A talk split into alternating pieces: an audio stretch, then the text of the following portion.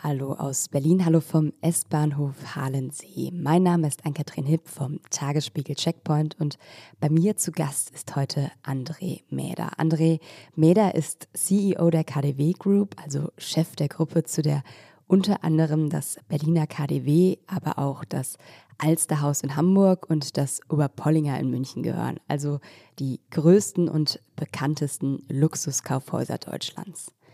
Im Podcast haben wir über seine Schweizer Heimat, seine Ausbildung zum Einzelhandelskaufmann und seinen Wechsel nach Berlin gesprochen.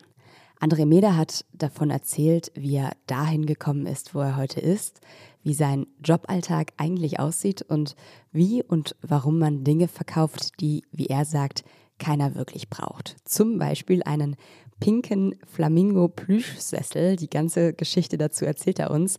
Oder auch einen lebensgroßen Lord Voldemort.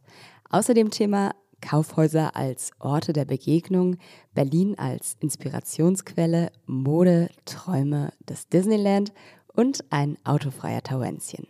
Eine Runde Berlin mit André Meda. Los geht's. Eine Runde Berlin, der Ringbahn-Podcast vom Tagesspiegel Checkpoint. Wie geht es weiter mit der Europäischen Union? Präsidentschaftswahlen in den USA, EU-Parlamentswahlen, geopolitische Krisen und wirtschaftliche Schwierigkeiten. Wir suchen Lösungen für diese Herausforderungen. Am 19. und 20. März auf der digitalen Europakonferenz von Handelsblatt, Die Zeit, Tagesspiegel und Wirtschaftswoche. Über die Zukunft Europas sprechen wir mit Bundeskanzler Olaf Scholz, Wirtschaftsminister Robert Habeck und vielen mehr. Kostenlose Anmeldung unter europe20xx.de. Gucken wir einfach mal, wo es. Ich sagen, gehen wir mal noch ein Stück nach da. Hier ist ein freier Vierer. Und dann würde ich sagen, André Meder, schön, dass das geklappt hat. Schön, dass du da bist. Herzlich willkommen in der Ringbahn. Freut mich, gleichfalls. Du hast dir die Station Halensee als Einstiegsort ausgesucht. Warum Halensee? Nicht die schönste, wie man sieht, aber halt irgendwo der Weg zu uns, der, der Weg ins KDW. Ist aber schon noch ein paar Meter, die man wahrscheinlich gehen muss. Wie weit ist es von hier? Ja, ich glaube so 2,2 Kilometer, ist aber eine der schönsten und längsten Einkaufsstraßen der Welt. Und darum war das für mich ein idealer Ort, um dann eigentlich den Weg ins Ziel zu finden. Was ich super spannend finde, du hast eben, als wir uns draußen unterhalten haben, erzählt, dass ihr beim KDW eine Wetterstatistik führt, um so ein bisschen auch zu gucken, bei welchem Wetter gehen die Leute wie stark einkaufen. Heute ist jetzt so ein richtig typisches Mist-Berlin-Wetter, irgendwie grau, verregnet, äh, kalt. Ist das ein gutes Einkaufswetter oder wo wäre das jetzt so auf der Skala anzusiedeln? Also in der Schweiz würde ich jetzt sagen, ist ein grausiger Tag, oder? Und, und irgendwie ist das Wetter gar nicht so schlecht zum Einzukaufen. Es dürfte aber nicht schlechter werden, weil dann bleiben die Leute lieber zu Hause auf dem Ofen oder hinter dem Ofen. Ich glaube aber grundsätzlich ist ein ideales Wetter, um einzukaufen, nicht allzu schön, weil wenn es ganz schön ist, ist man lieber draußen und nicht allzu grausig, wenn ich so sagen darf, weil dann ist man lieber hinter dem Ofen oder auf dem Ofen. Grundsätzlich ist wahrscheinlich gerade das KDW auch noch so ein bisschen Corona gebeutelt oder wie stark macht sich das noch bemerkbar? Es macht sich auf jeden Fall stark bemerkbar. Wir sind jetzt etwa so auf 50 Prozent der Menschen, die uns besuchen, zu einem normalen Jahr. Normalen Jahr würde ich das bezeichnen vor Corona, das heißt 19.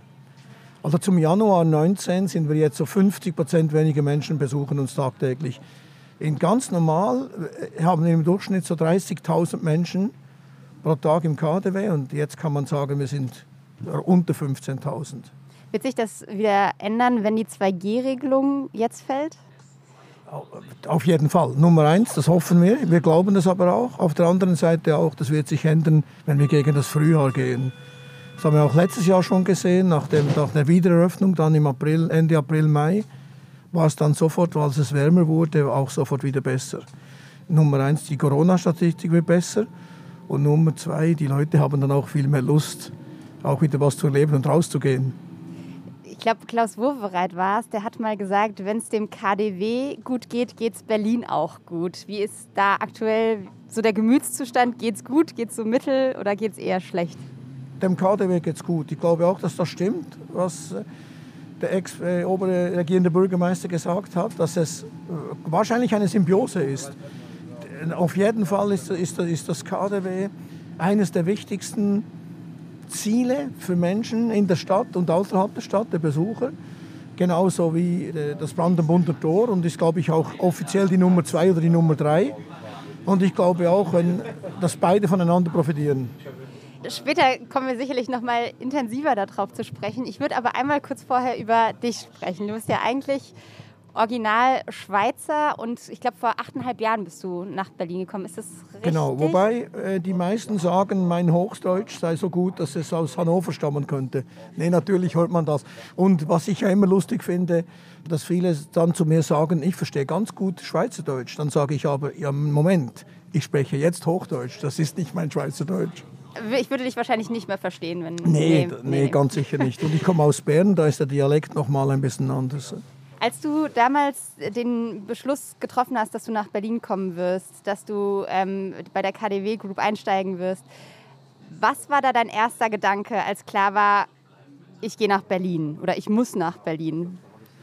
Also das, das KDW ist natürlich eines der Top 5 Department Stores der Welt und ich hatte ja das Glück schon mal Ende 90er Jahre, Anfangs der 2000er Jahre habe ich das Harrods leiten dürfen in London und ich, wenn ich in der Fußballersprache wäre, würde ich sagen, das ist ein bisschen wie nach Real Madrid oder nach Manchester jetzt zu Bayern München gehen. Oder es, sind so, es, sind, es gibt halt so Top-Adressen in der Welt, in jeder Sportart oder in jeder, äh, hier bei uns im Department Store und da gehört halt äh, Harrods und das KDW in eine Liga. Also war natürlich schon, es war eine Ehre. War und ist eine Ehre. Und Berlin als Stadt? wie gesagt, ich, habe, ich bin Zürcher, habe aber auch äh, in Stuttgart gelebt, äh, als ich bei Hugo Boss war. Und ich fand auch Stuttgart schön, auch wenn ich da oft belächelt werde. Aber Berlin ist eine andere Liga. Es gibt vielleicht drei solche Weltstädte in Europa mit London, Paris und dann ist für mich Berlin in der gleichen Liga. Wenn du einen Ort benennen müsstest, der für dich am meisten vielleicht so eine Art Zuhause ist in Berlin, welcher wäre das? Auch wenn es jetzt bünzlig und bünzlig heißt in Schweizerdeutsch 0815 klingt, ist es schon so, es ist für mich tatsächlich der Westen. Ich finde den Westen, ich finde Charlottenburg, ich finde die Querstraßen, ich finde ich find das wunderbar. Und natürlich vor allem im Sommer. Inwiefern würdest du sagen, merkt man da noch so einen richtigen Unterschied zum alten Osten sozusagen? Du, für mich ist die Stimmung, die ganze Stimmung, jetzt als, als Nicht-Berliner, wenn du so willst, ist die ganze Stimmung ist einfach ein bisschen so altes Bourgeoisie auf der einen Seite und auf der anderen Seite spüre ich die Historie. Die Gebäude sprechen. Die Straßen, die Straßen, die Straßenzüge sprechen zu mir. Was sagen Sie? Sie sagen, da ist viel passiert. Sie sagen, da ist noch viel Zukunft. Wenn du an deine Zeit zurückdenkst, also sozusagen an deine Kindheit, sage ich mal, in der Schweiz, für mich als Nicht-Schweizerin gibt es so zwei klassische überspitzte Schweiz-Stereotype. Das eine ist irgendwie das Luxus-Après-Ski und das andere ist die absolute Einöde mit Heidi und Co., sage ich mal. Was war deiner Lebenswelt näher, wenn man jetzt diese beiden Extrempole angucken würde? Schon das Zweite, wobei ich da natürlich überhaupt nicht einverstanden bin. Es ist keine Einöde. Es sind wunderschöne Berge mit wunderschönen Seen und grünen Wiesen und vielleicht auch ein paar Ziegen dabei, das, das kann sein. Kühe und Ziegen gehören dazu, oder vor allem Kühe in der Schweiz. Nee, das für mich, wäre für mich schon das Bild, wobei das ist natürlich ein Klischee. Wie würdest du deine Kindheit beschreiben? Also du bist in der Stadt Bern tatsächlich dann aufgewachsen? Ich bin in der Stadt Bern aufgewachsen oder in einem Vorort der Stadt Bern, in Muri, ganz, ganz korrekt gesagt. Und, aber in der Schweiz ist alles so eng zusammen, dass auch ein Vorort praktisch das Zentrum ist, wenn, wenn, du, wenn, du, wenn ich das frech sagen darf. Und bin dann aber mit, mit Ende der, äh, der 18, 18, 19 nach Zürich gekommen und dann auch sehr lange in Zürich gelebt. Du hast ja dann eine Ausbildung noch zum Detailhandels, das muss ich jetzt ablesen, Detailhandelsangestellten gemacht. Das ist, das ist so, das ist Deutsch eine wie Einzelhandels, Einzelhandelskaufmann. Genau, genau. War das damals eine bewusste Entscheidung? Bist du da so reingestolpert oder wie kam es dazu? Ja, in der Schweiz ist es so, wenn du nicht studierst, dann du, gehst du eigentlich auf zu einer Bank oder zu einer Versicherung. Und tatsächlich hatte ich mit 16 äh, zwei äh, Angebote, eines von einer Versicherung, eines von einer Bank und wollte trotzdem, ohne dass es meine Mutter äh, wusste, habe ich mich nochmal in einem Sportgeschäft zu einer Schnupperlehre, das sagt man so, man schnuppert zwei, drei Tage, ob einem der Job gefällt, habe ich mich angemeldet und ging dann äh, so drei Tage dahin und danach wusste ich auf gar keinen Fall auf eine Bank, auf gar keinen Fall eine Versicherung, ich werde Verkäufer. Was niemand so richtig begriffen hat, weil so eine Banklehre oder eine Versicherungslehre ist schon was, oder? Und dann, wieso wählt man dann freiwillig den Verkäufer? War eine gute Entscheidung. Und was war das, was in deinem Bauch oder Herzen oder Kopf oder wie auch immer den Ausschlag gegeben hat, dass du gesagt hast, das würde ich machen? Du, ehrlich gesagt, die, die, die, äh, die, die Nähe, die Nähe zu den Kunden, es hat mir Freude gemacht zu verkaufen. Ich war, glaube ich, am dritten Tag, an diesem Samstag, der beste Verkäufer. Ich habe Ski, Ski, Skischuhe, Skihelme verkauft wie, wie ein Profi. Und ich wusste, ich glaube, das ist der richtige Weg. Was würdest du sagen, macht einen guten Verkäufer aus? Empathie, Liebe zu den Menschen, Kontaktfreudigkeit und Ehrlichkeit. Ich glaube, der Kunde spürt, wenn du ihm was aufdrängen willst. Und ich glaube, das ist auch ganz wichtig bei uns heute. Wir wollen nichts verkaufen. Ich sage ja, komme vielleicht später drauf, ich sage bei uns, wir verkaufen nichts, was man wirklich braucht, aber sondern Träume, die man sich gerne erfüllt. Kommen wir auf jeden Fall noch drauf. Mich würde aber nur interessieren, was deine Mama damals dann dazu gesagt hat. Die, hat, die war nicht so begeistert oder hat dich, dich ziehen lassen? Ja, sie hat mich ziehen lassen, weil, weil sie schon das ganze Leben und das Lebensmotto war, äh, am Schluss ist es ja mein Leben und meine Entscheidung und, und, und hatte auch später auch Freude an der Entscheidung. Und als du damals angefangen hast, was war deine Perspektive? Also bist du reingegangen und dachtest, okay, ich werde jetzt in unterschiedlichsten Geschäften unterschiedliche Dinge verkaufen oder war da schon irgendein großes Ziel dahinter? Ich nehme mal an, du hast nicht gedacht, okay, ich werde irgendwann mal bei Harrods, KDW, der S. Oliver Group und Co. einsteigen. Nein, wenn du dann, als ich die Lehre angefangen habe, dann, die geht drei Jahre, und so der, der Chef der Filiale des Stores, das sind so 20, 30 Verkäufer waren da in diesem Sportgeschäft, das war eine, eine Kette mit mehreren Filialen. Und da ist natürlich der Filialleiter, das ist so sehr schnell alle Lehrlinge oder, oder ich auch im Speziellen haben dann natürlich sehr schnell ist das das oberste Ziel. Ich will mal so ein Filialleiter werden wow, ist das super, wenn ich mal in, in diesen Job reinkommen würde. Das war, schon, das war schon mein Ziel. Ich wollte so eine Filiale führen, irgendwo in der Schweiz mit, in einem Sportgeschäft. Heute steht in deinem Lebenslauf Verantwortung für mehr als 1000 Mitarbeiter und Verkaufsvolumen und Budgetverantwortung zwischen 500 Millionen und 2 Billionen Euro. Das ist schon ein ganz schöner Step von einem kleinen Filialverkaufsleiter bis dahin, oder? Ja, ich glaube schon, aber das ist ja dann, wenn du den ganzen Lebenslauf anschaust von mir, ist es ja immer wieder ein, eine Stufe darauf. Oder? Ich habe dann eigentlich, war ja auch lange Einkäufer, war lange dann später dann auch Filialleiter wieder in einem größeren Store, dann eine Gruppe von Filialen, dann in einem ganz großen Store wie Harrods mit über 5000 Mitarbeitenden. Ich glaube, es ist immer so ein, ein Step für Step. Du hast mal in einem Interview, glaube ich, gesagt, dass es heutzutage schwieriger geworden ist, so eine Karriere zu machen, wie du sie gemacht hast, weil der Markt für internationale Führungskräfte sich geweitet hat. Was hast du da genau gemeint, wenn du sagst, eine Karriere wie die deine? Du, ich finde, ich glaube auch heute ist, ein, ist eine Karriere in diversen Branchen, nicht in allen, in diversen Branchen ohne Studium möglich. Sie ist sicher anspruchsvoller geworden. Das ist globaler geworden. Die Märkte sind globaler, die Konkurrenz ist globaler. Die ganze äh, Diversität, die ein Geschäft oder eine Geschäftsführung mit sich bringt, ist viel anspruchsvoller geworden. Du, ich glaube, ich würde niemandem jetzt empfehlen, der zu mir kommt und sagt, ich bin 17 Jahre alt, ich, bin, äh, ich möchte CEO werden, würde ich nicht guten Willens empfehlen können, dann äh, mach eine Lehre und dann wirst du CEO. Das kann passieren. Ich glaube aber schon, dass das heute schwieriger geworden ist. Ist dir das irgendwann mal zu Last gefallen, dass du kein Studium gemacht hast? Hast du das irgendwann mal gemerkt im Laufe deiner Karriere? Nee. Nee, tatsächlich nicht. Ich sage nicht, dass ich nicht in meinem oder anderen Fall gebraucht hätte. Äh, es ist schon nochmal eine andere Ausbildung. Das wäre auch komisch, wenn, wenn ich das nicht so sehen würde. Das kann man ja aber auch nachholen auf der anderen oder nachholen, Learning by the Job. Aber äh, bei meinem Aufstiegen, äh, das war ja die Frage, ist das eigentlich nie, war das nie, hat es mich nie gehindert? Gut, ich könnte natürlich jetzt fragen, hätte ich viel weiter sein können heute? Dann ja.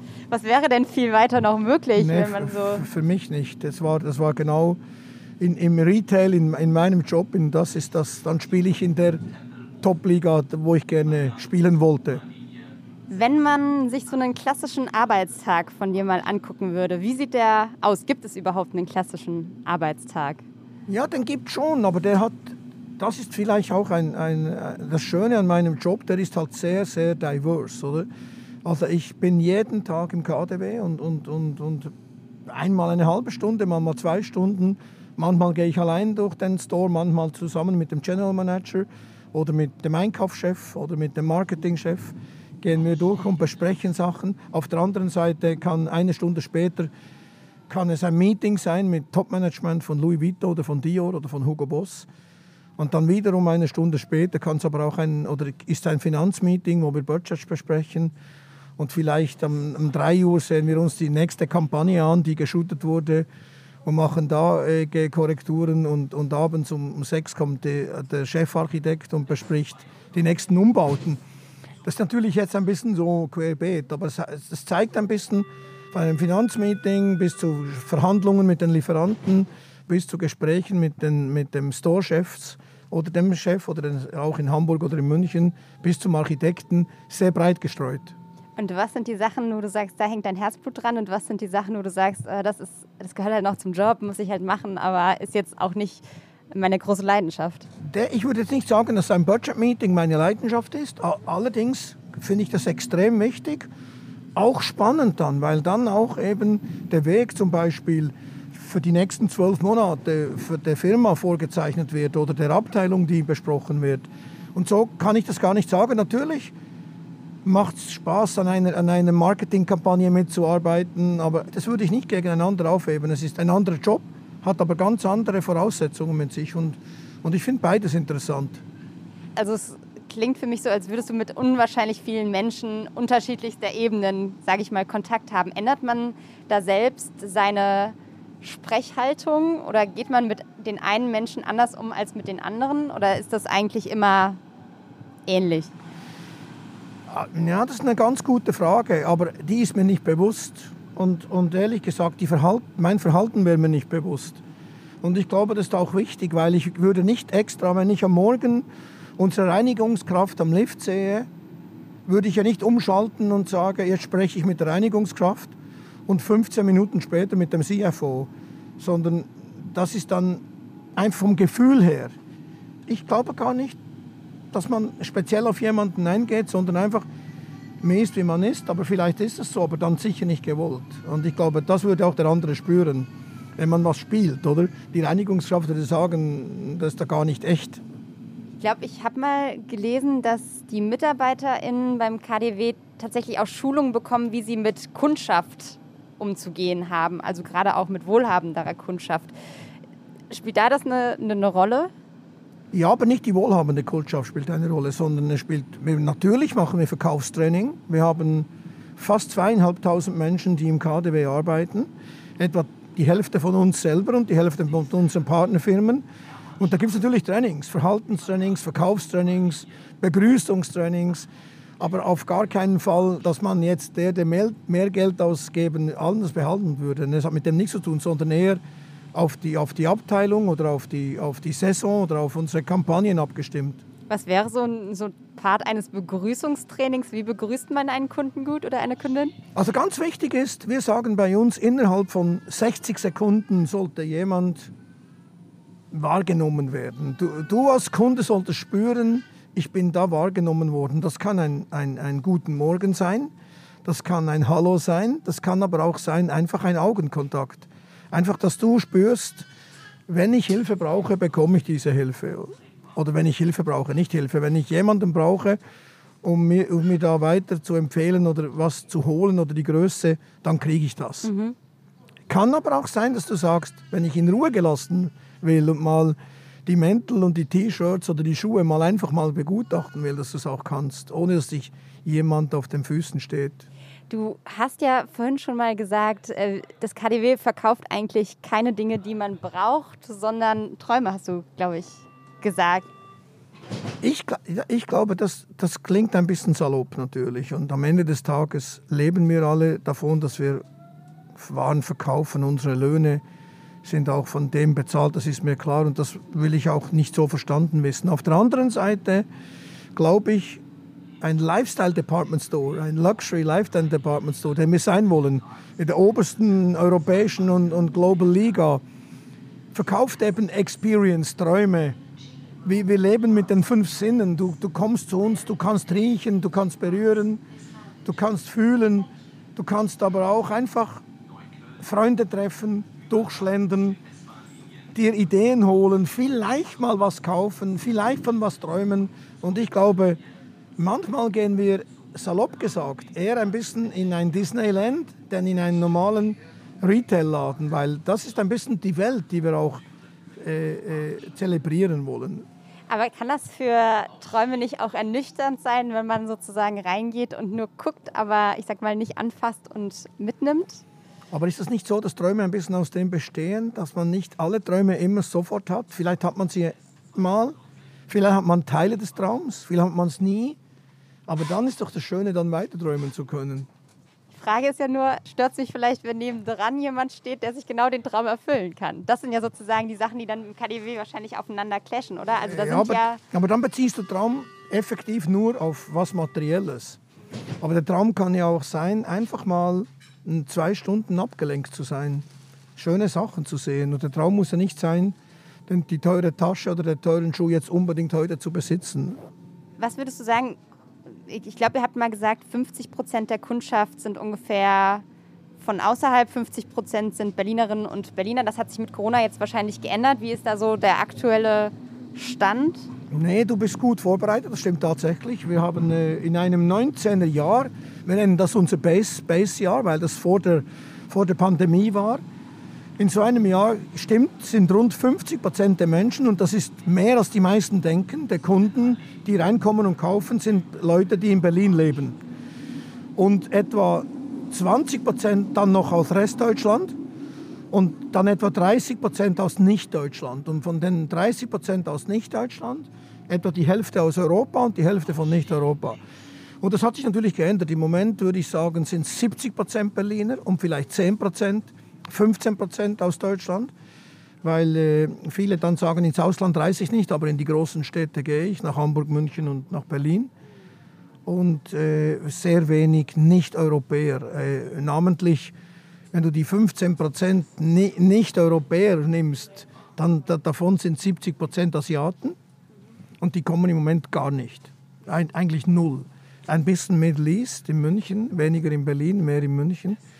Äh, europäisch hat es diesen Herbst und Weihnachten wieder angefangen. Jetzt ist es ein bisschen ruhiger im Moment im Januar, aber diesen Herbst hatten wir doch einige Besucher, zum Beispiel aus dem Norden Europas, mhm. Skandinavien, und es ist wahrscheinlich vor allem die ausländische Kundschaft, die das Geld das Große reinbringt, oder ist das jetzt ein nee, das Klischee, was ich in meinem Kopf habe? Das ist ein Klischee, weil am Ende des Tages hat, ist Berlin eine, eine knappe 4 Millionen Stadt. Und da gibt es halt äh, jede Schicht auch. Und, und, und ich würde, das würde ich so nicht sagen. Das kann man nicht sagen. Das ist schon ausgeglichen. Meine Kollegin Kerstin Decker hat vor, also ich glaube, es ist jetzt auch schon wieder fünf Jahre her oder sowas, eine Reportage über das KDW geschrieben. Und sie hatte damals über die Berlinerinnen und Berliner geschrieben, es gibt zwei Arten von Berlinern, die, die zum Brötchen holen ins KDW gehen und die anderen. Zur zweiten Gruppe gehören vor allem die, die sich bis eben hier gar nicht hineingetraut haben, weil sie glaubten, für 100 Euro kriegt man höchstens ein halbes Mischbrot. Kannst du verstehen, was sie da beschreibt oder das nachvollziehen?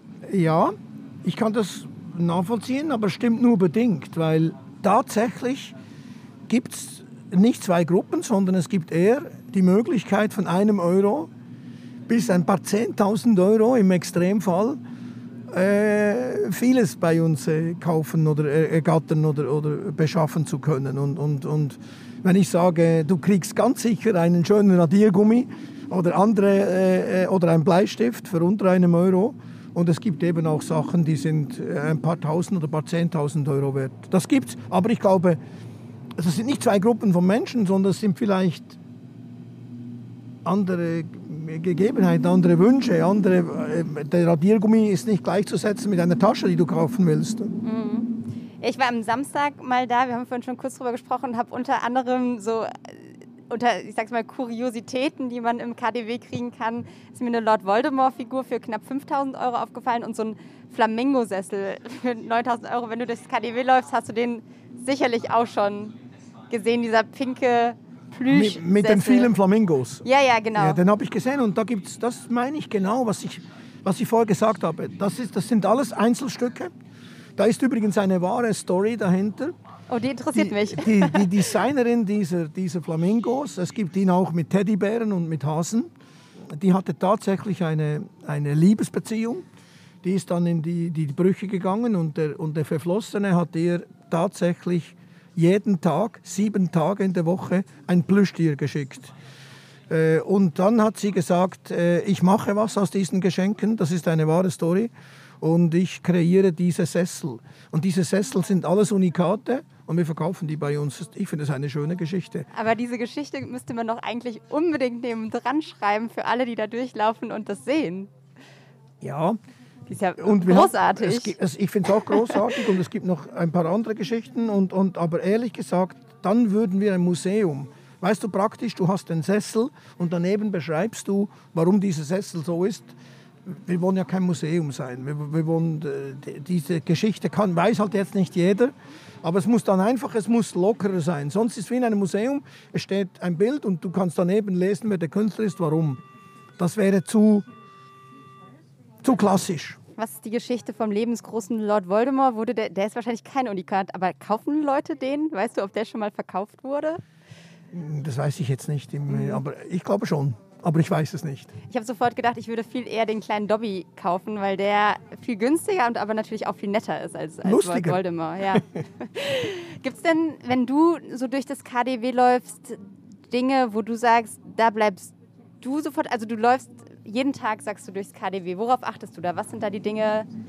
Ja, ich habe natürlich, ich probiere zu achten, was ich selber gerne hätte, dass die Atmosphäre gut ist. Äh, natürlich ich muss nicht kontrollieren, ob es sauber ist. Das ist jetzt nicht mein Job und ich glaube, das ist auch nicht nötig, weil es ist sauber und gepflegt und aufgeräumt, sondern äh, natürlich, wenn ich dann was sehen würde, wenn ich, äh, wir haben so eine, eine Policy, dass eingeräumt wird bei uns mit Kisten, Ware muss ja versorgt werden äh, bis 12 Uhr. Und wenn ich am Nachmittag um 2 Uhr viele Kisten im Gang stehen sehe, würde ich natürlich äh, mit dem, mit dem Store Manager oder mit der Abteilungsleitung sprechen und sagen, ob man das weghaben könnte. Aber das ist nicht primär mein Job.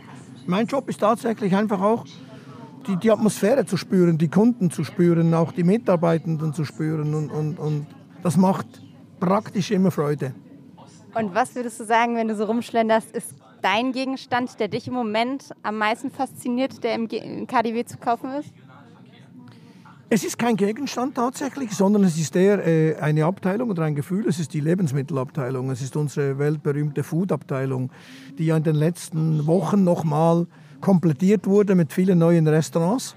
Und ich finde schon, das ist schon Weltklasse da oben und auch vom Gefühl her, da hast du äh, da hast du wirklich ein Gefühl wie in einer ganz, ganz großen Stadt. Berlin ist eine ganz große Stadt, aber da, da New York oder London oder, oder Paris steht da ist da nicht mehr vorne dran. Oder? Und, und ich glaube, die ganzen diversen Konzepte, die wir da spielen, das ist im Moment mein Lieblingsort.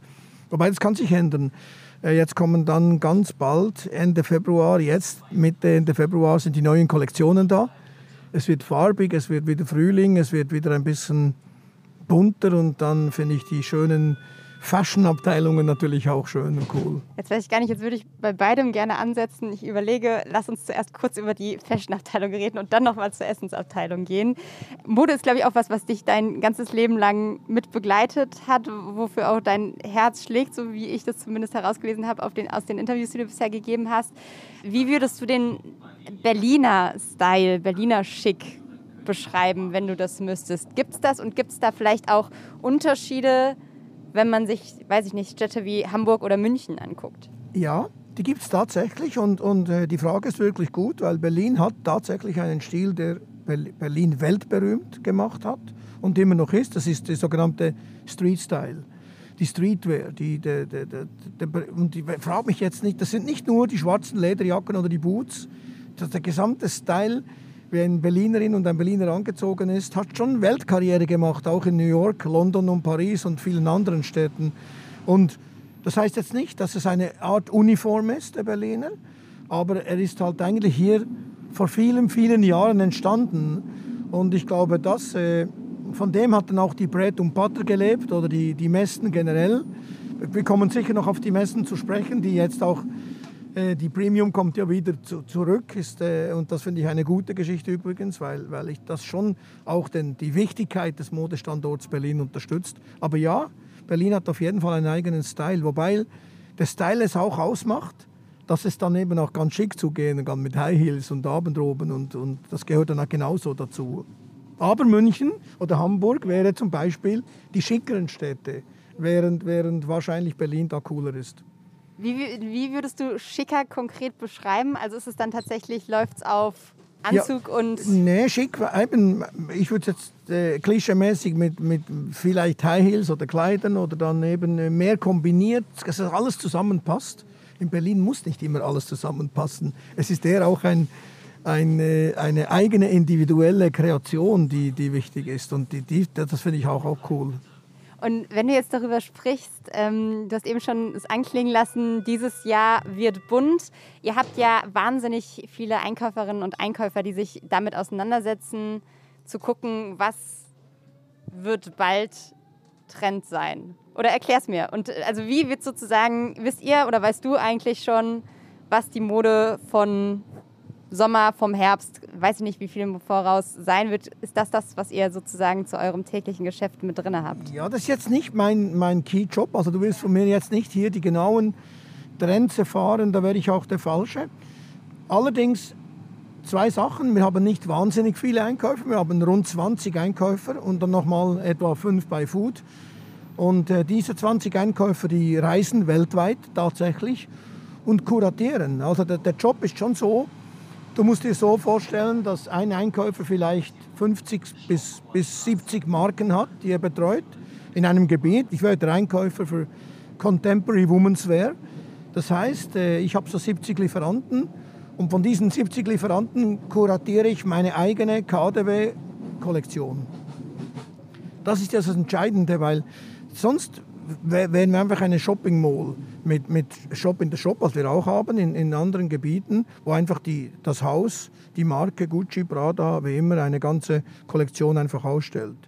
Wir haben aber natürlich ganz viele Flächen, diese sogenannten Multilabel-Flächen, wo eigentlich die Kollektion kuratiert vom Einkäufer ist und, und die Kollektion dann in dem Contemporary-Raum zum Beispiel besteht aus vielen Marken zusammengestellt.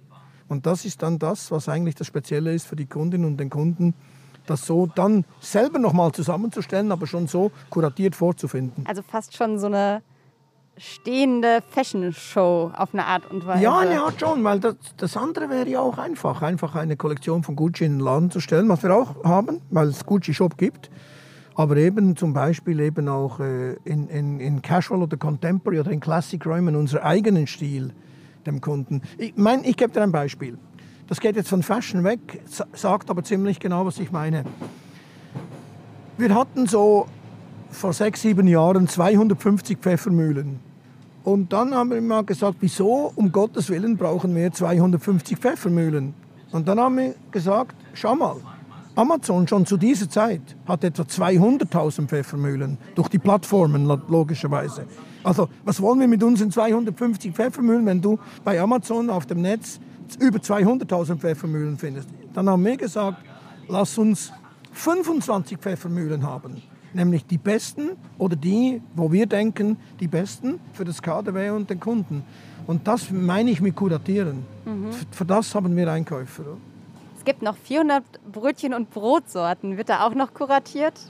Es gibt nicht mehr so viele. Wir haben, wir aber, aber, aber Du schiebst mir einen, einen guten Ball zu. Die Tatsache ist, dass wir 70 Prozent der gesamten Brotproduktion bei uns machen. Und das wissen viele nicht. Wir haben im siebten Stock eine Produktion von rund 100 Menschen. Die backt selber die, äh, die ganzen Torten, die ganzen Süßigkeiten, die weltberühmten äh, Erdbeer- und Aprikosetörtchen werden äh, in der Produktion im siebten Stock vom KDW gemacht. Und zwar tagtäglich frisch. Und das ist eben nicht zugekaufte Ware, sondern selber produzierte Ware. Wie geht es weiter mit der Europäischen Union? Präsidentschaftswahlen in den USA, EU-Parlamentswahlen, geopolitische Krisen und wirtschaftliche Schwierigkeiten. Wir suchen Lösungen für diese Herausforderungen. Am 19. und 20. März auf der digitalen Europakonferenz von Handelsblatt, Die Zeit, Tagesspiegel und Wirtschaftswoche. Über die Zukunft Europas sprechen wir mit Bundeskanzler Olaf Scholz, Wirtschaftsminister Robert Habeck und vielen mehr. Kostenlose Anmeldung unter europe20xx.de. Es gibt insgesamt 60.000 Produkte allein in der Food-Abteilung. Kann man sich da als Normalmensch, wenn man da durchgeht, kann man gar nicht alle einen richtigen Überblick haben, sondern da geht es tatsächlich um einfach mal sich treiben lassen, oder? Gefühl, mhm. Inspiration. Und ich glaube auch unsere Food Hall, die rund 7000 Quadratmeter äh, Größe hat, mit, mit rund 60.000 äh, Produkten. Allerdings, das ganze Haus hat eine Million Produkte etwa eine Million, wenn man alles, auch von den Partnern, von jeder Gucci-Handtasche bis zum Salami oben, haben wir eine, eine Million diverse Produkte. Und von den 60.000 da oben, das Ziel ist ja auch nicht, dass du dich durch diese 60.000 durch isst oder durchdringst, sondern das Ziel ist tatsächlich, es ist aufgeteilt in vier Räume und äh, da kommen wir zu meinem Lieblingsprojekt äh, eigentlich zu diesen vier Quadranten und, und die vier Quadranten gibt es auch oben in der Food Hall. Jetzt musst du es einmal kurz erklären für alle, die das nicht wissen, was das ist. Die, der, der, der Rem Koolhaas ist äh, ein berühmter Architekt aus Rotterdam. Und äh, als wir vor, äh, im, im, Jahre 2015 äh, das ausgeschrieben haben, äh, fiel die Wahl auf Rem Koolhaas. Und Rem Koolhaas kam mit einem Konzept zum KDW zu uns, das Haus in vier Räume zu unterteilen, in vier Türme. Und diese vier Türme hatten dann je eine Rolltreppe. Die zwei hinteren gab es schon, Rolltreppen, und die, und die vordere wurde jetzt im äh, Ende November im, im KDW eröffnet und die letzte vorne links, die kommt dann in den nächsten paar Jahren. Was heißt das konkret?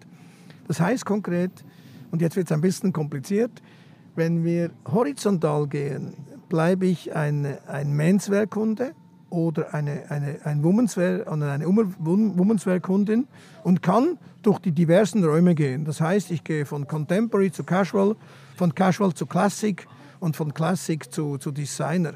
Und ich gehe durch die Räume. Die Räume äh, sind im Schnitt 2000 Quadratmeter. Im Schnitt hat ein, oder ein, eine, eine Etage von uns hat rund 8000. Also kann man sagen, 4 mal 2000 sind diese vier Räume. Und die sind dann unterschiedlich, diese vier Räume. Die sind äh, vom, vom Boden, vom, vom, vom Licht, von der Musik, von der Bespielung, der Mode, sind sie unterschiedlich. Also hast du nicht diese Langweiligkeit von 7000 Quadratmetern dasselbe oder das Gleiche, gehst du in diverse Räume mit anderen Angeboten. Nicht nur die Ware, sondern eben auch das, das Ambiente ist anders. Genau. Das ist horizontal. Jetzt haben wir aber, und jetzt kommt die Genialität des Rehm Kohlhaas, das Vertikale. Und das Vertikale ist von oben nach unten. Das heißt, alle Designer, Taschen, Damen, Herren, Kinder, Möbel, bis zu Food, und du fragst mich nachher, was ist dann ein Food Designer, sind dann in einem Turm. Also man kann diese neue Rolltreppe gehen und ist dann eigentlich immer mit bei den Designern oder immer bei Casual. Jetzt fragst du mich, was ist Casual? Zum Beispiel dieser Ralph Lauren Style oder, oder Tommy Hilfiger Style hast du dann in einem Turm. Und was ist Casual bei Spielwaren zum Beispiel oder Casual bei Food? Da wird's tricky. Lass mich das mit dem Food beantworten, das ist einfacher. Casual bei Food zum Beispiel wäre der Burger Shop. Casual bei Food wäre zum Beispiel die Vinothek mit dem spanischen Schinken. Dann frag mich, was dann bei Food Designer wäre. Dann würde ich dir sagen, die Sushi Bar und die Champagner Bar. Natürlich, das ist jetzt ein bisschen Marketing und ein bisschen gesucht, aber das macht es ja auch wieder aus. Das muss man auch nicht verstehen, aber es ist einfacher eigentlich, seinen Weg zu finden. Die ganze Umgestaltung hat ja, da haben die Investoren nochmal 300 Millionen Euro reingebuttert. Wie sehr muss man davon überzeugt sein, dass es funktioniert, um nochmal so viel Geld da reinzupacken? Also es ist ja Wahnsinn, oder? Hat, also hat dich das selber überrascht, dass da nochmal so Summen in eine Umgestaltung reingepackt wurden? Nein, natürlich nicht, weil wir waren ja auch die Vorschlaggebenden zu unseren Investoren und die Investoren sind ja nicht Investoren, die Investoren sind die Besitzer. Die Besitzer, ja. Das ist ja nochmal ja ja. noch noch ein, eine Liga drauf. Und ehrlich gesagt, die Summe stimmt auch nur halb, Tatsächlich äh, sind es total 600 Millionen alle, für alle drei Häuser seit 14 bis Ende 23, wo der Umbau eigentlich abgeschlossen ist, sind 600. Allerdings hast du völlig recht, 300 von unseren Besitzern, von unseren Gesellschaften und 300 von den ganzen Markenpartnern wie Louis Vuitton, wie Gucci, wie Prada. Und jetzt kommt's. Ja, dass die, die uns besitzen, an uns glauben, weil sie uns besitzen, kannst du ja noch irgendwo nachvollziehen, aber natürlich auch nicht selbstverständlich ist.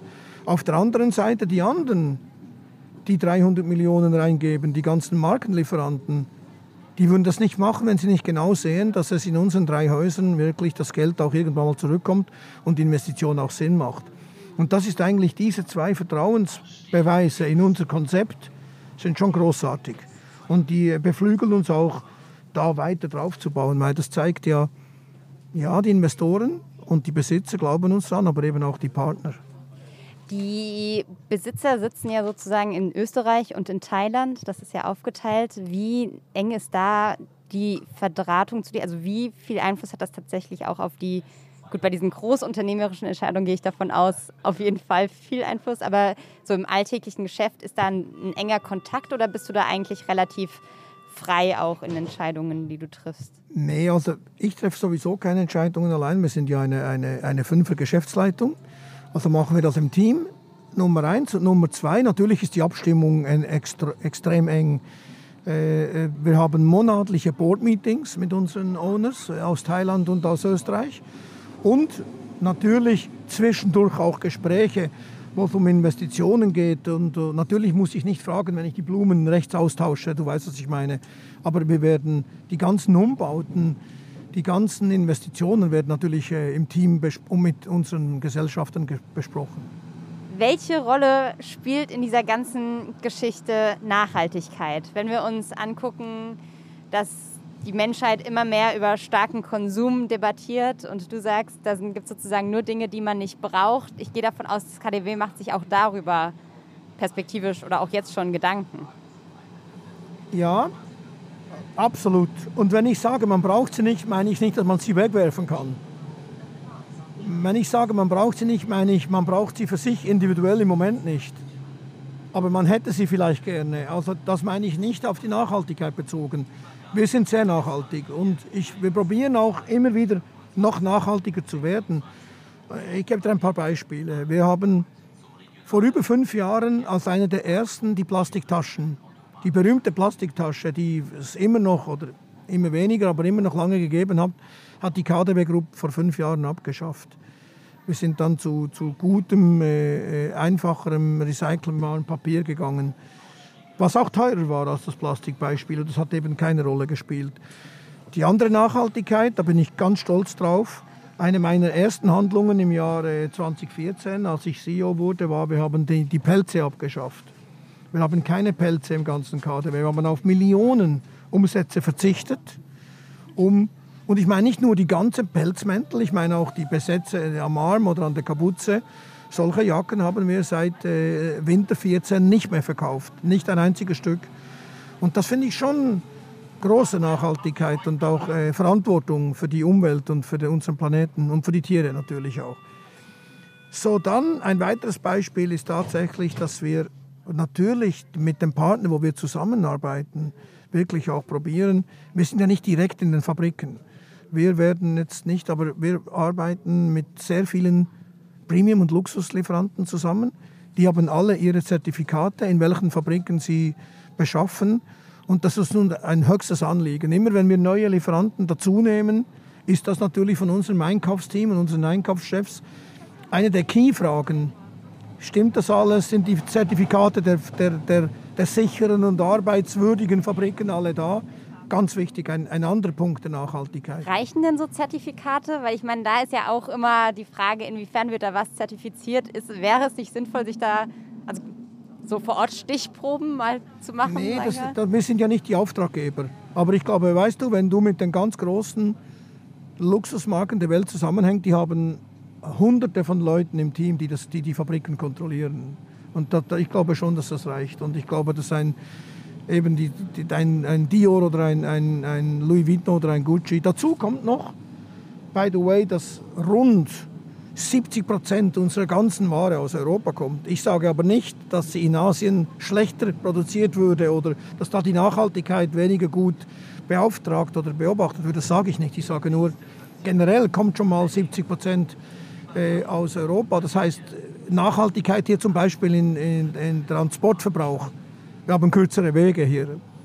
Greta Thunberg würde jetzt wahrscheinlich trotzdem sagen, beziehungsweise hat es schon gesagt, kauft kein Zeug, das ihr nicht braucht. Nach dem Motto, völlig egal, wie nachhaltig es produziert ist, wenn man es nicht braucht, sollte man es trotzdem nicht kaufen.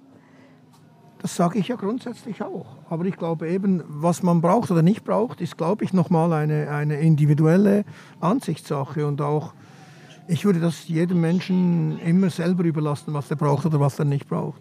Würdest du sagen, es kann gut sein, dass jemanden eine lebensgroße Lord Voldemort-Figur braucht. Vielleicht, vielleicht.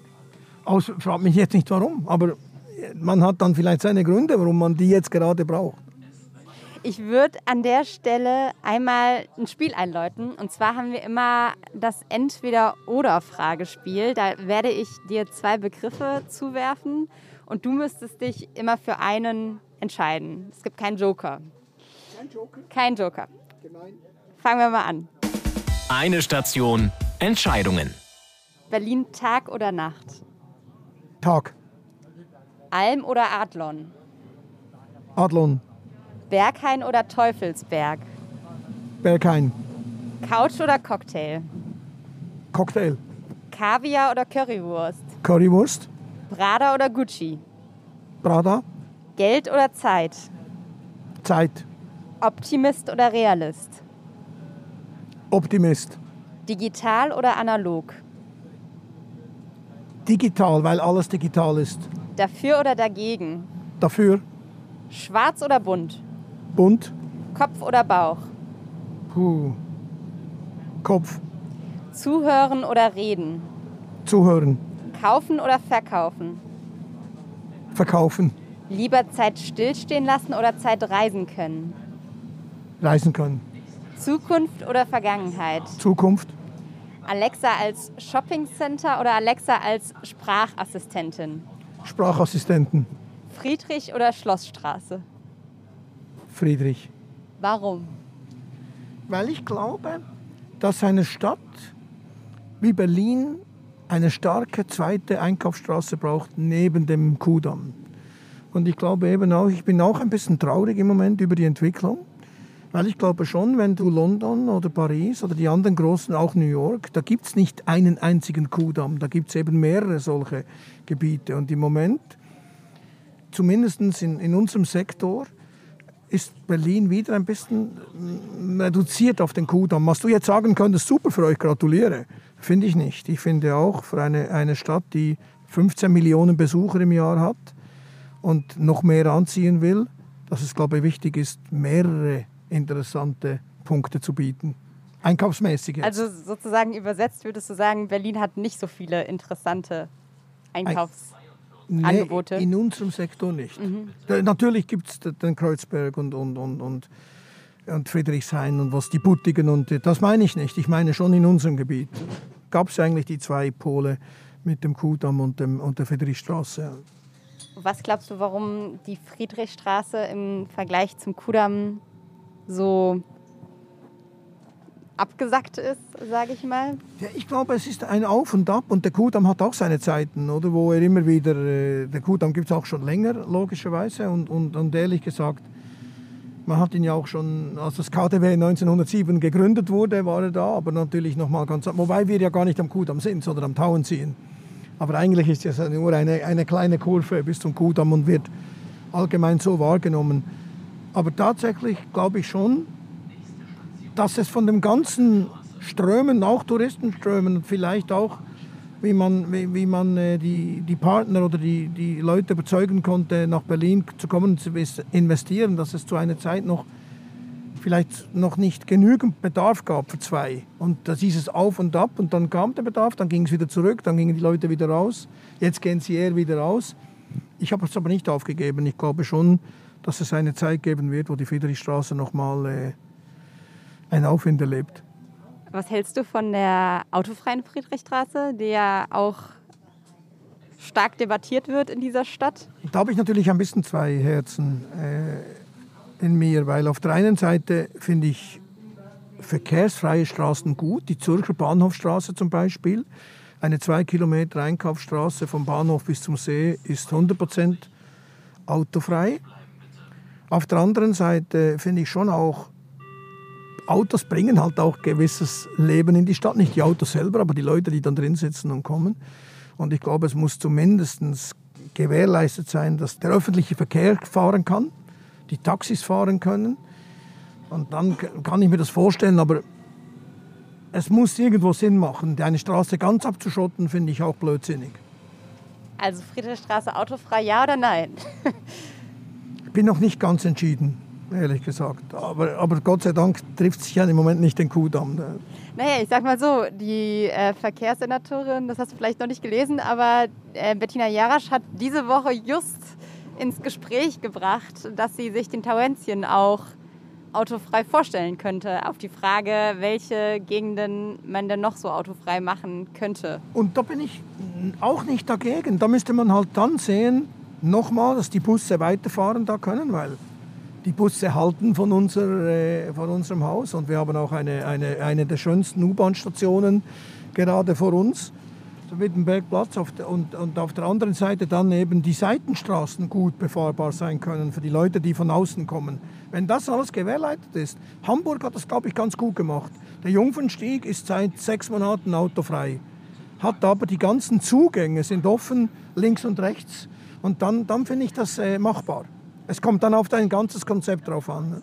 Das heißt, du hättest da jetzt auch nicht die Befürchtung, dass das euch irgendwie am KDW schaden würde, rein geschäftlich? Doch, doch. Es kann eben schon schaden, wenn das Konzept nicht stimmt. Oder man muss die Parkhäuser befahren können. Man, ich wiederhole mich, die Taxis müssen fahren dürfen und, und auf jeden Fall müssen die öffentlichen Verkehrsmittel nach wie vor stattfinden. Sonst ist man wie abgeschnitten. Und vielleicht muss man auch darauf achten, persönliche Meinung, dass es auch ein Ticken schöner gestaltet wird als die Friedrichstraße. Jetzt, ich sage mal, schön ist ja was anderes als das, was wir da sehen. Schön ist, schön ist immer Geschmackssache, aber ich glaube auch, äh, schön ist vor allem auch viel Grün. Wobei von dem ja am, am Tauenziehen und am Kudamm schon einiges gut vorhanden ist. Ich finde ja Berlin eine der grünsten Städte, ich meine, ich meine nicht politisch, sondern eine der grünsten Städte, die ich kenne. Politisch auch ein bisschen zumindest. Auch. Würdest du denn sagen, es ist ja jetzt generell so die, die, Krise des Einzelhandels. Du bist aber wahrscheinlich fest davon überzeugt, dass das alles wieder sich aufpeppelt? Oder würdest du sagen, irgendwann gibt es noch die großen Kaufhäuser und den Rest äh, online haben? Oder werden auch diese kleinen Geschäftchen, die ja Berlin auch, wie du gesagt hast, viel mit ausmachen, ähm, werden die eine Zukunft haben und bestehen bleiben? Auf jeden Fall. Ich, auf jeden Fall. Ich glaube, dass eine, eine Retail-Landschaft, eine Detailhandelslandschaft ein Mix ist. Und ich glaube, selbstverständlich glaube ich per se an, an die Kaufhäuser, an die Luxuskaufhäuser, an die Premium-Kaufhäuser, aber eben auch an Kaufhäuser allgemein, auch in kleineren Städten, by the way. Ich glaube nicht, dass Kaufhäuser nur in, in großen Städten überleben können, weil ich das Kaufhaus als Marktplatz sehe. Der Marktplatz, den gab es schon früher. Auf dem Marktplatz hat man sich eben getroffen, einen Kaffee getrunken, mit Freunden gesprochen, vielleicht auch eingekauft, Ware besorgt, einen Nachmittag verbracht, schon in der Antike. Und ich glaube, die Kaufhäuser sind für die Innenstadt eine Art Marktplatz. Darum glaube ich, es spielt keine Rolle, ob eine Stadt groß oder klein ist. Es spielt dann sicher eine Rolle, welches Angebot in dieser, in diesem, auf diesem Marktplatz angeboten wird. Das hat dann mit der Größe der Stadt zu tun. Zu diesem Marktplatz gehören auch kleine Stände. Und die kleinen Stände sind eben die kleinen Boutiquen oder Cafés. Und ich glaube, am Schluss ist es ein Mix, absolut. Wenn du vom Marktplatz sprichst und diesem Treffpunkt, dann hat es ja eben auch immer mit so einem Ort der Begegnung zu tun. Ist es denn wirklich ein Ort der Begegnung oder ist es ein Ort des aneinander Vorbeilaufens? Nee, ich glaube, es ist schon ein Ort der Begegnung. Du kannst Leute treffen, du kannst mit Leuten ins Gespräch kommen, wenn du möchtest und das der Gegenüber oder auch will. Und du kannst eben auch beobachten und, und, und, und genießen. Es ist schon ein Ort der Begegnung. Die Begegnung muss ja nicht immer ein Gespräch sein. Die Begegnung kann der Augenkontakt sein, einander, einander spüren. Das ist für mich auch Begegnung. Wo gehst du normal einkaufen und begegnest Menschen?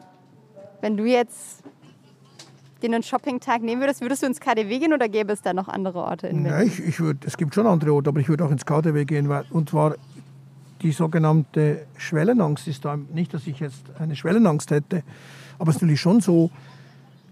Ich komme zurück zu dem Punkt, wenn du dich einfach mal genießen willst, musst du nicht unbedingt in einen Laden rein, Türe öffnen und genau dieses Produkt, wo du reingehst, in diesen Laden gewünscht haben, sondern du, du schlenderst mal durch unsere Würfel, durch unsere Quadranten, durch unsere Treppenhäuser und kannst das so reinziehen. Das finde ich schon, das finde ich an einem Department Store schön. Dann natürlich das KDW hat so viele Highlights und Pop-ups, die sich alle zwei, drei Wochen äh, wechseln auch, dass man auch wenn man mehrmals geht, immer wieder neue Varianten hat.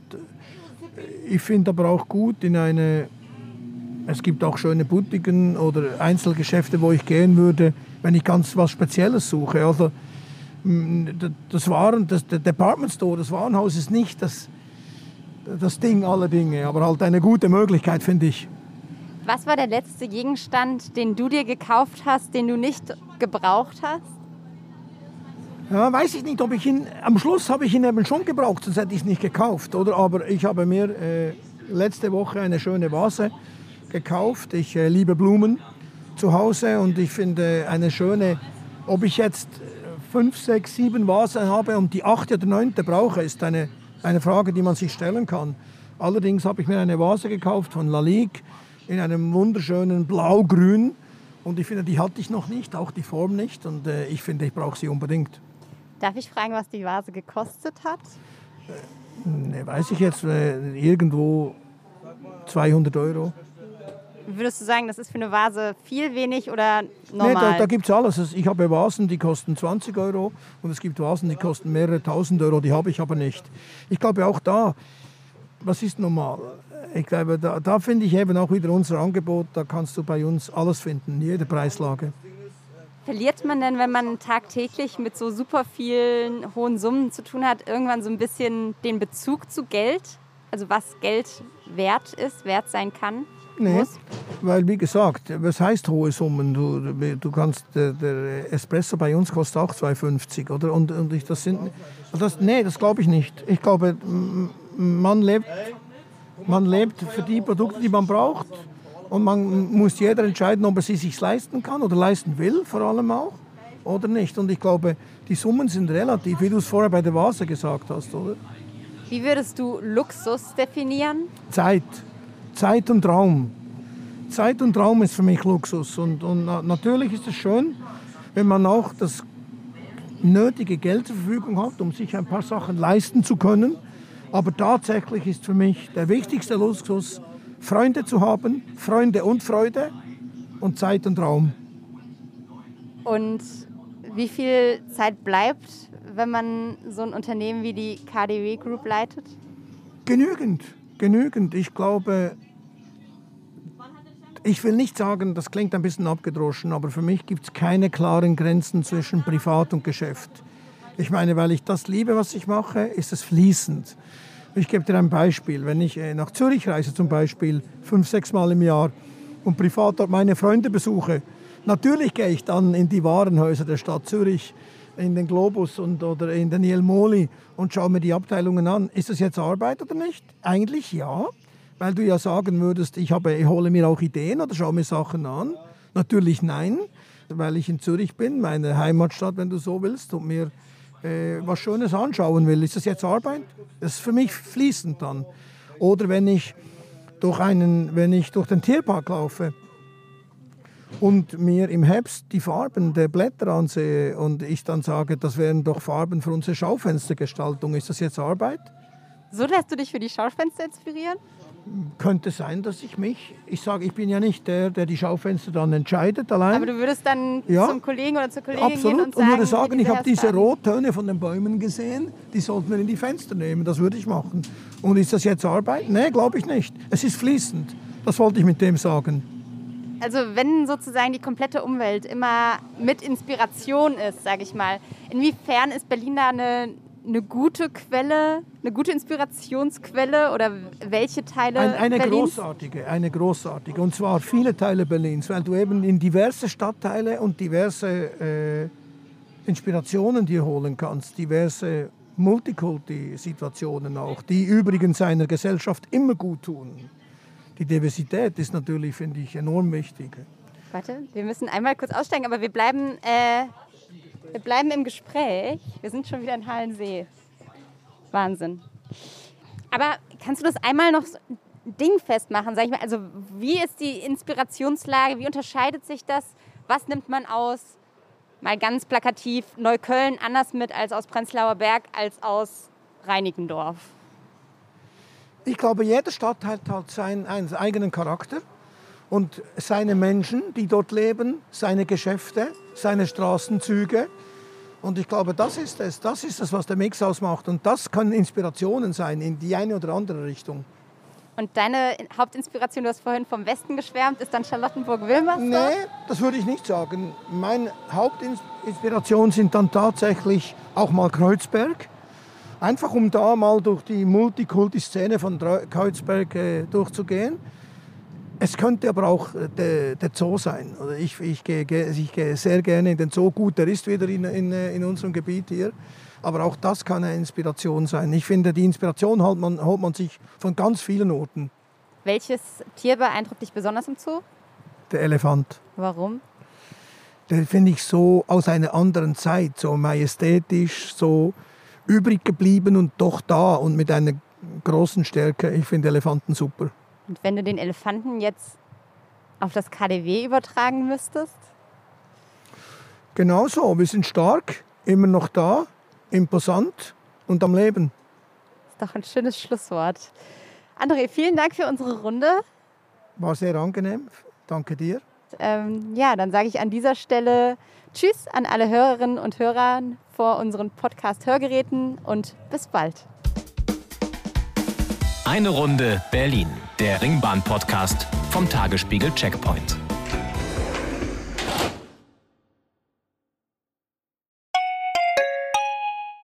Wie geht es weiter mit der Europäischen Union? Präsidentschaftswahlen in den USA, EU-Parlamentswahlen, geopolitische Krisen und wirtschaftliche Schwierigkeiten. Wir suchen Lösungen für diese Herausforderungen. Am 19. und 20. März auf der digitalen Europakonferenz von Handelsblatt, Die Zeit, Tagesspiegel und Wirtschaftswoche. Über die Zukunft Europas sprechen wir mit Bundeskanzler Olaf Scholz, Wirtschaftsminister Robert Habeck und vielen mehr. Kostenlose Anmeldung unter europe20xx.de.